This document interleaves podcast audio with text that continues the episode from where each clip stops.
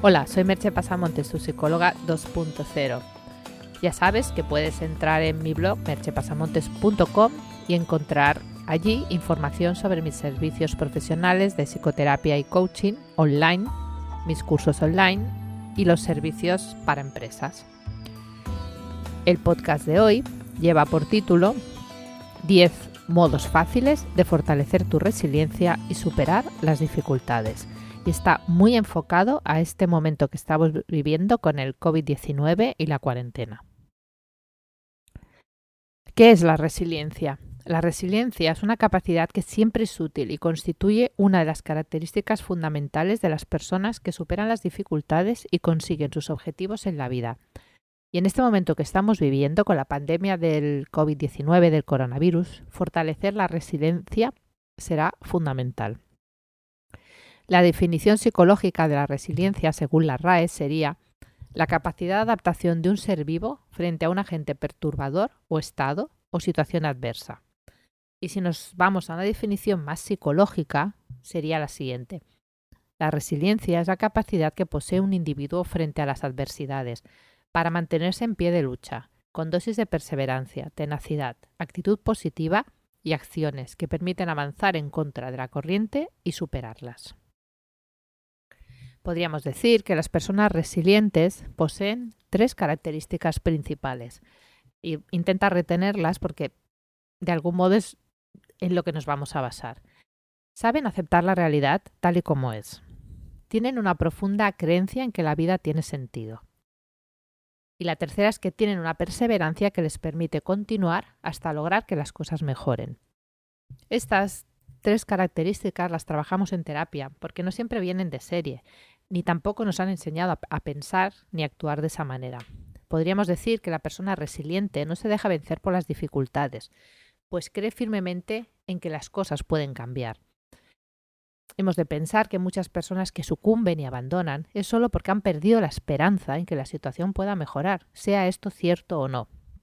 Cuanto antes abandona a alguien ante una dificultad o más pronto se deprime, menos resiliente le podemos considerar.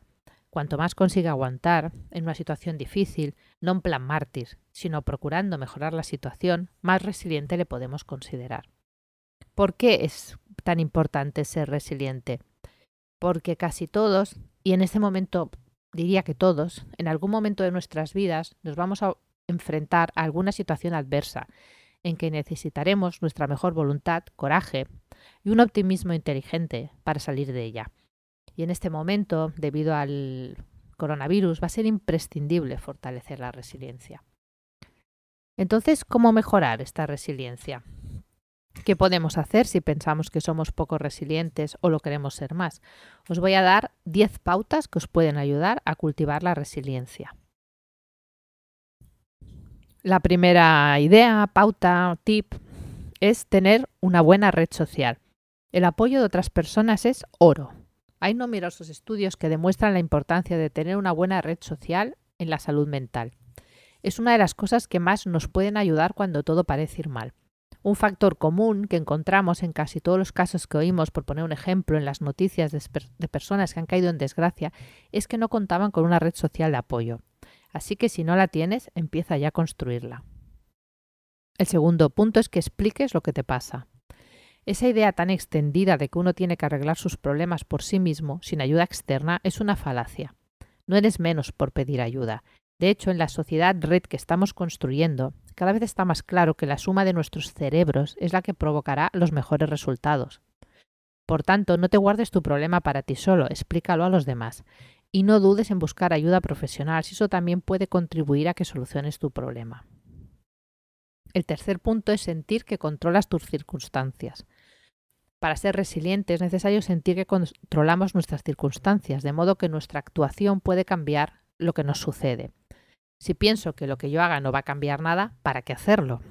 Por lo tanto, aunque sea como hipótesis, planteate que tú puedes cambiar tus circunstancias y actúa en consecuencia. Ahora no podemos evitar el coronavirus, pero sí la manera de enfrentarnos a las consecuencias.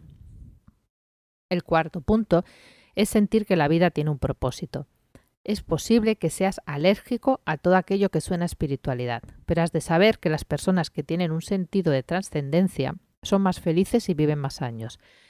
Creer que lo que hacemos sirve a una causa mayor que nosotros mismos nos ayuda a sentir que hay un propósito por el que vivir, y eso nos da más fuerza. Elige tu causa. Si buscas, verás que hay una para cada tipo de persona.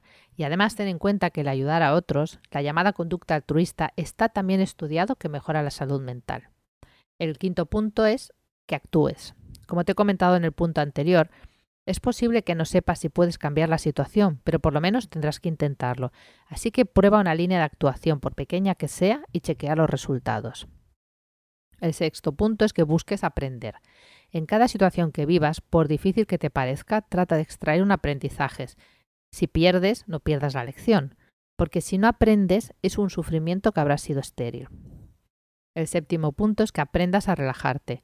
Busca la manera para relajar la tensión. Si estás sobrepasado por la ansiedad o el estrés, te será muy complicado sacar tu lado resiliente. El octavo punto es que practiques mindfulness. El mindfulness o la meditación es una habilidad transversal que te permitirá acceder a muchas de las otras nombradas, estar más relajado, tener más foco, conocerte mejor, saber mejor lo que quieres, por lo tanto te va a servir en muchos de los niveles comentados. El noveno punto es que practiques el optimismo inteligente. Si entras en el blog hay un post dedicado al concepto este del optimismo inteligente.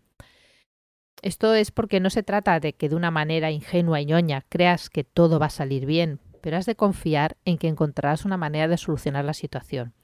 Y que si no eres capaz de solucionarlo, serás capaz de sobrellevarlo con dignidad y entereza. Ver solo el lado negativo de una situación puede tener también consecuencias sobre el sistema inmune y la salud mental, así que practica el optimismo inteligente. Y el décimo punto, y aquí dirás, hombre, ¿estás barriendo para casa? Pues sí, un poco sí, es que acudas a terapia. ¿Por qué? Porque la terapia es una de las mejores maneras de conocerse que hay. Es una manera muy objetiva, porque tienes la ayuda de una persona desde el exterior. Eso te permitirá saber cuáles son tus puntos fuertes y débiles y potenciar aquello que te hará más resiliente. Es una apuesta ganadora. No es un dinero gastado, sino invertido en tu mejor valor, que eres tú mismo. La resiliencia es una capacidad, habilidad o actitud que te va a ser de enorme utilidad para siempre, pero que ahora es imprescindible. Te ayudará en cualquier momento que tengas que pasar por una situación difícil y te servirá para superar los obstáculos o reveses que te encuentres en tus proyectos vitales o laborales. Cultivarla es una excelente inversión en todos los sentidos y en este momento es además imprescindible, así que anímate. Y si necesitas ayuda para ello, ya sabes cómo encontrarme a mí o a, otros profesionales. Te dejo también una recomendación de lectura que es El hombre en busca de sentido de Víctor Frank, que fue el creador de la logoterapia y que es una historia real de superación que no te dejará indiferente. Y te dejo también con una pregunta. ¿Te consideras una persona resiliente? Hasta aquí el podcast de hoy. Puedes encontrar más información sobre lo hablado en el podcast, los links que te he comentado entrando en mercepasamontes.com y también allí encontrarás información sobre mis servicios profesionales. Mucho ánimo que esto también pasará. Nos escuchamos pronto. Bye bye.